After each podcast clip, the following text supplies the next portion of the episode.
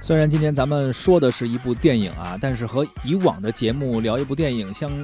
做一个影评的感觉不一样。今天咱们这个节目虽然说的是电影，但是感觉好像做的是一个事件的题材。对，刚才这个大家听到《爱情公寓》的主题曲的时候，我相信可能看过这个系列电视连续剧的朋友，也会马上联想到自己可能当时观看这部连续剧的时候的一些观感啊。嗯，呃，这有点像什么呢？有点像可能大家在看。像《名侦探柯南》这样一类的 连载了很长时间的日本的这个动漫作品，它出一个电影的剧场版啊，嗯，只不过这个版本拿出来以后，原著粉 纷纷表示了不买账，是可能甚至不是原著粉也也都纷纷表示了不买账。对，这你看《爱情公寓》这个系列剧啊，十年前开机，九年前开播，目前在各大网络平台的播放量已经突破了一百亿，十年间真的是积累了不少的粉丝。电视台呢也是各种重播，已经突破了两千次，这也使得电影版的《爱情公寓》上映前啊被很很多的粉丝期待，而上映后呢，哎，刚开始的票房还是不错。呃，很多院线经理还会预测说，这可能会是八月份票房最高的一个国产片。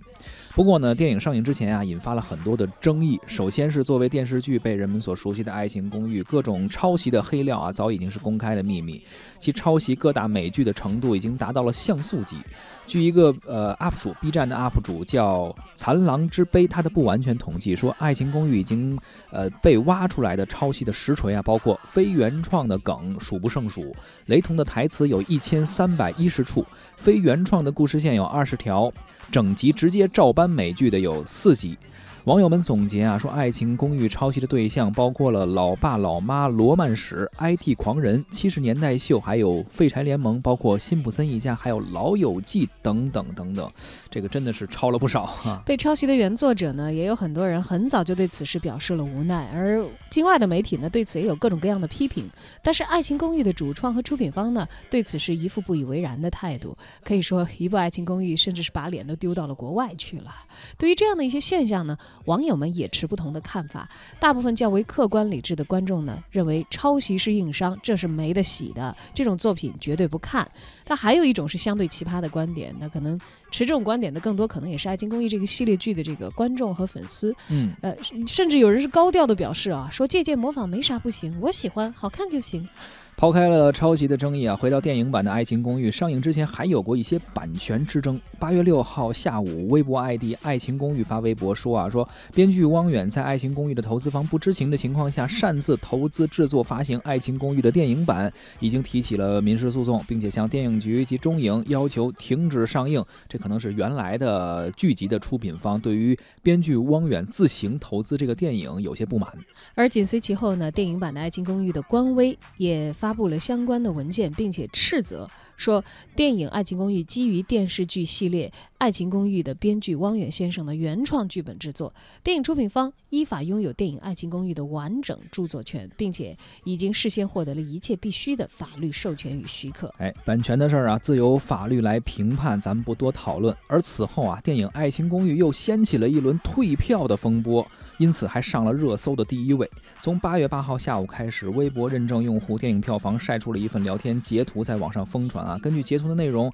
电影《爱情公寓》疑似出现了大规模的退票，导致院线关闭了万达电影 APP 的线上退票功能。对外的口径是因系统维护，暂时不支持退票。有人说啊，这是电影《后来的我们》的翻版。当时记得《后来的我们》就爆出过前期大量的去预售、预购，买了很多的票，造成这个电影虚假繁荣的假象。从而能够提高院线的排片的场次啊，然后再大规模的退票，实现一个空手套白狼。而在八月八号当天晚上呢，《爱情公寓》的片方就对此事发表了声明，称目前《爱情公寓》的退票比例完全符合正常市场规律，并且强调这是意图引导网友舆论、制造退票为片方行为的抹黑行动。当然，这是他们自己的这个对一方之词。我们就是把双方的这个陈词都会表达出来啊。但是最近这两天上映之后又出现一些事儿，还有什么呃，有人比如说买的是别的电影，但是打出来的却是《爱情公寓》的票房，这是之前咱们说的偷票房的一种表现啊。对，已经看到有网友在这个在晒这个了，呃晒嗯这个票根，而且这个圈给相关的这个管理机构说是是求调查了。是的，是的。总之吧，一番争议之后啊，终于电影《爱情公寓》算是上映了。呃，原班的创作团队、原班的主演，主打十周年的回忆杀，将目标呢对准了《爱情公寓》聚集的粉丝。然而呢，在《爱情公寓》的粉丝进入影院，满心期待的看到几位主角的故事，希望他们能够延续的时候，却发现原班人马演出了一个《盗墓笔记》版的《爱情公寓》。电影缺少了王传君，也缺少了金世佳。故事呢，并没有延续《爱情公寓》此前那些情节啊，好像是另外起了一个炉灶。嗯的的确确是大家可能走进影院的时候没想到的。是实际上呢，影片以报备时的这个原名为《新次元冒险家》当时是叫这个名字呃，但是这个到后来上映的时候变成了《爱情公寓》啊。啊，对，这受伤的粉丝纷纷斥责片方是挂羊头卖狗肉，差评的声音呢也是不绝于耳。难道片方真的如此不爱惜自己的羽翼吗？十年的时间积攒下来的人气和粉丝，难道就是用来这样的方式来进行消费和套取利益的吗？对此，资深影评人史航也有话说。《爱情公寓》作为已经拍了四季的剧集呢，我一点儿都没有幸看过。我只有幸呢，在微博上看到各种网友检举的它与各种其他电视剧的一千多条的相似之处，还有十几条呃非原创的情节线等等等等。我觉得《爱情公寓》它应该是一个非常奇特的存在，所以我一直是敬而远之。只能说是敬而远之了。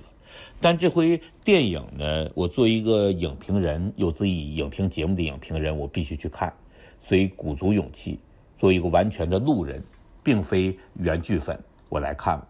呃，然后这一百一十六分钟呢，也不能算特别煎熬，但后来我的影评只是九个字，就是每次醒来都差点感动。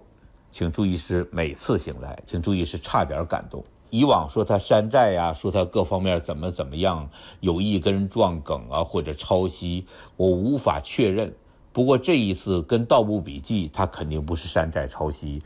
是跟人家打了招呼，这就是一个特别好的进步。它里面有句台词叫“我们带的是别人的光环”，所以呢，这一点也算是一个态度吧。当然也可能是自我解嘲，但是呢，我同时好奇的呢是很多《爱情公寓》的原著粉，他们是这么说的：不停地重看《爱情公寓》，直到能背每一句台词。我不介意抄袭，毕竟每个孩子都从模仿着父母的一点一滴而长大成独立的个体的，这个是让我深为震惊。我说这种肆无忌惮认爹认娘的理论是一种认亲型的碰瓷儿吧。呃，当然，网友也是被这种言论震惊了，认为是一个典型的熊孩子理论。也有人说，从《我爱我家》到《武林外传》，国产情景喜剧良好的发展势头被这个《爱情公寓》画上了浮躁而功利的句号。这个还是过于看重它了，但确实《爱情公寓》那种不肯放实际的预告片，不肯搞点映，海报上不写主要演员名字，只是让大家以为是《爱情公寓》呃原版回归、原班人马回归的这样的一个宣发行为。有人说开启了电影史上诈骗影片的先河，我觉得。有那么严重不知道，但确实这两天的排片和上座率能看出来了。就是如果你想欺骗市场的话，市场是会认真报复电影创作者的。而且我个人会很介意一件事情，就是王传君和金世佳这两位演员不来演这个《爱情公寓》大电影或《爱情公寓》第五季，是有他们的道理的，是他们呃艺术生涯的一种追求原创的一种特别值得尊重和尊敬的一种选择。但是在这个电影版《爱情公寓》的结尾彩蛋中间呢，用貌似很煽情的方式来喊就那个角色叫关谷，王传君演的角色让关谷归来，这种绑架，我觉得是非常非常不够成年人的。也有著名的影评人、剧评人李兴文说，这个电影、这个同名剧、这个团队、这个操作，充分说明情怀并不天然高端和正确，情怀的双脚可以直接插在大粪里，不是说粉丝多就好，想看指数高就值得。呃，年轻人喜欢怎么样？文艺上和审美上误托终身的事儿多了。所以，《爱情公寓》的原著粉丝有一个留言说，给导演韦正留言说。你可能不知道，《爱情公寓》的那些铁粉为了给《爱情公寓》证明、给演员证明、给伪证、给你证明，这几年和抄袭论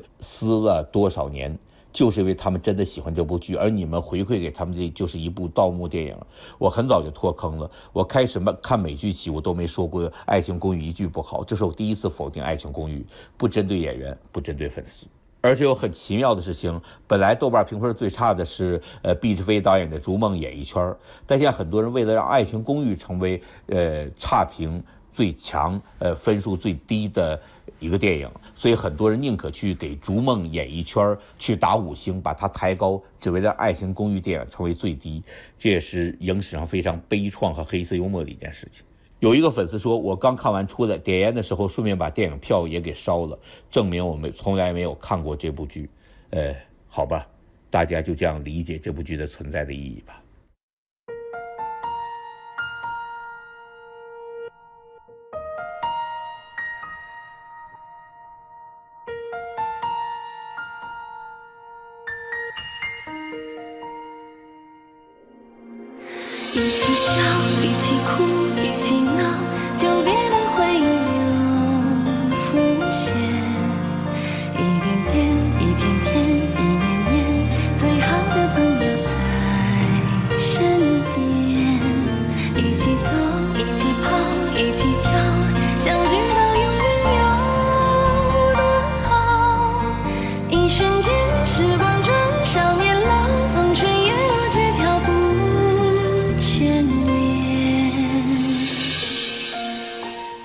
节目里，我们一起来说一说电影版的《爱情公寓》。虽然与之相关的这个影视的歌曲里头唱“最好的朋友在身边，最爱的人就在对面”，可是好像这次大家见到的电影版却不是自己期待的朋友和期待的曾经爱过的那些面孔，是感觉被自己的年轻时候的朋友抛弃了很多这个，或者是老朋真爱友粉儿啊你再出现在我眼前的时候，你怎么变了呢？是，其实刚刚史航老师啊，史航老师做影评的时候，我印象中他是那种呃内容非常犀利，但是表达还是相对比较温和不会太对，比较温和，不会太去呃完全就是去批评一个电影。这一次他也很温和，但是也听到反正也没夸什么。我觉得反正一点情面还是都没有留下。刚刚他提到了一点啊，其实呃在很多人看来也确实很诡异，就是一般一个电影上映之前，我们可能会通过网络百科呀或者豆瓣的一些简介啊，去了解一下这个电影的背景概况。他呢可能也会介绍一下这故事发生在什么时候，哪些人干了什么事儿，还制造一些小悬念什么之类的啊。而你打开《爱情公寓》的各种电影简介，只要在网上能看到的，肯定是他们片方发布的，都是以下内容。说什么呢？说《爱情公寓》电影版归来，原班人马十年催泪重聚，曾小贤、胡一菲、吕子乔啊，等等等等啊，呃，悉数回归，还是熟悉的场景、熟悉的人物。注意啊，熟悉的场景、熟悉的人物，然后嘻嘻哈哈、打打闹闹，笑声从没停过。老朋友的故事继续展开，印证了电视剧主题那句话：最好的朋友在身边，最爱的人就在面前。啊，不过这一次他们要搞个大事情，你看人家这介绍，什么正事儿没说，但是呢，让你感觉好像，哎，这是一个电视剧版的《爱情公寓》的延续。这让我想起时常在网络上看到的一个段子啊，嗯。就是嗯某年某月某天某街头偶遇初恋情人。嗨，然后呢，他的样子也没有说是衰败到到，你完全认不出来，嗯但是呢，你也能够看得出岁月的痕迹。然后他约你到某个地方坐下来，第一句话，开口一听就是某 这个直销企业的一些广告，想要拉你做他的下线，是不是有点这感觉？就反正就是给别人造成了一种。本来我是还要跟你再续前缘、继续延续的事儿，结果呢，我是冲着你的钱来的。他们要搞的大事情是什么呢？实际上说是去探险、去盗墓。如此一来，你挑啊也挑不出什么毛病来。说是啊，我们说要搞个大事情来，我确实挺想见你的呀。但是遮遮掩掩、云山雾罩，就是不告诉你说这个电影是一个移花接木的电影。不在意粉丝的感受啊，结果可想而知。像刚才史航老师的话来说的话，也遭到了市场狠狠的报复啊。没错，啊，大量的粉丝转成了这个黑，嗯叫粉转黑粉转黑，呃，甚至去回踩，不尊重观众的结果，其实就是被观众抛弃。我觉得这个事情没有什么可商量，的。这是一个非常典型的案例嘛。而且你看啊，它除了这个电影简介以外，无论从海报啊，包括工作照啊、推广曲啊，还有宣传视频。无一例外的都是将场景啊场景定在公寓之中，就是他们拍的海报都是在场景里面，大家就会感觉到啊、肯定是在这个公寓中继续发生的一些事情，呃，造成了这样一个延续的假象。啊、看了以上宣传，谁又会想到说这帮人不是在公寓中，而是去探险、去盗墓了呢？这个片方就是很明显的，他要挂着羊头卖狗肉，他怕我如果给你一些点映场，或者通过预告片你看到了不是在公寓中的一些延续的话，你不去看我这个电影了，他不敢这样做，所以他就是把海报啊什么都定在公寓中，让你感觉我就是还在公寓中。实际上，你你票票已经买完了，粉丝的钱已经花完了，反正你口碑再去跌，打分打到两点多分儿，无所谓嘛。反正我他已经把这个基础消费，对对，对该收割的利益已经收到自己的这个兜里了。是，不过话说回来，我觉得可能咱们这个电影观众啊，也会随着这样的一些操作嗯而变得逐渐的成熟起来。绝对就像一个人的情感，可能在最初的时候是青涩的，对。是很容易完全的敞开心扉，但是也很容易受伤的结。果你每次约我，老跟我卖直销，那我受得了吗？那对呀，就是我觉得以前的感情的积累也是会被消耗的，当然也许是会其他的被其他的人消耗。是，呃，我觉得其实观众怀有一颗纯真的心和这个呃影片的制作方、文艺作品的这个出出品方之间有这种默契，认为你拿出的东西一定是对得起我的，这个东西其实很珍贵。对，特别是很多原就我们姑且叫原著粉吧，或者叫情怀党吧，他们呃这些年是一直力挺《爱情公寓》剧版的，尽管有很多吐槽，尽管有很多的黑点啊，但是他们还是力挺的，说嗨，起码这个剧我觉得还是比较好看的。但是这一次其实他们也倒戈了，很多很多就是真的是真爱粉。我觉得片方有点不太爱惜自己的羽毛，就是把自己这些粉丝真的有点当傻子。而情怀这个事儿，这不是说你有情怀就一定是正义的，对吧？嗯大家就像这个曾经的《爱情公寓》，可能是正少正好在你的青春当中某一个不可重来的片段，它成为了那一个时间节点的一个标记。就像我们现在看这个，呃，旧版的这个。这是现在零零后的一些我想说，在当年看什么呃小燕子五阿哥呀什么之类的啊，也许未必是因为它有多么好，但是它可能有它好的地方，而是因为我们自己的时光不再来。很多时候能够让这个。呃，片方消费到你情怀的点，恰恰是因为你自己对这个部分、嗯这个用情够深而已。对我觉得有的时候分开来看吧，呃，在这个过程当中，你知道人家冲着你的钱来，嗯但是如果你想守住你这个情怀当中那份美好的东西的话，我觉得变得理智一点和不要那么容易上当，可能反而好一点，会让回忆里的那个东西它更具有光彩。反正吃一堑长一智吧，我相信这次可能《爱情公寓》的很多粉丝也是挺受伤的啊。这这个，而且大家也成熟长大了，不像原来年轻的时候那么觉得无所谓啊，我喜欢就好啊。随着年龄的增长，当他自己也会吃了亏之后，比如说我们作为每一个人，你好，呃，你你可能上大学会写论文啊，你可能以后会做自己的一个什么项目等等，你会发现被你的同事抄袭了，或者说被你的同学抄袭了。你当你受到伤的时候，你就会发现啊，原来我辛辛苦苦做一件事情。呃，被别人这样抄走之后是怎样的痛苦，或者说你在看过这部电影之后，你会发现原来我之前的情怀在你们看来是一文不值，你最后真的只是为了卖我直销而已，所以他也会去成长嘛，这就是一个长大的过程嘛。对，当然我们其实更希望的是通过文艺作品汲取更多的正面的能量，当然和收获更多美好的感动。呃，当然这个。嗯如果是这种的欺骗的套路来的多了啊，可能以后也容易被大家所识破，是嗯分两面看吧。当然，这不是一个愉快的体验，是，呃，只是在今天呢，我们把这个不是特别愉快的体验，等它过过去以后，希望从明天开始，我们可以练就一双火眼金睛。因为最近上映的好电影真的很多，而且这周咱们也会介绍一些电影啊，所以咱们先把这个事儿说完了，后边还有很多好电影等着咱们文艺大家的听众啊一起跟大家分享一下。对，咱们把自己的时间啊留给那些值得的事情，嗯不要因为被不值得的事情而伤了以后就觉得人间不值得，还是有很多值得的。是的。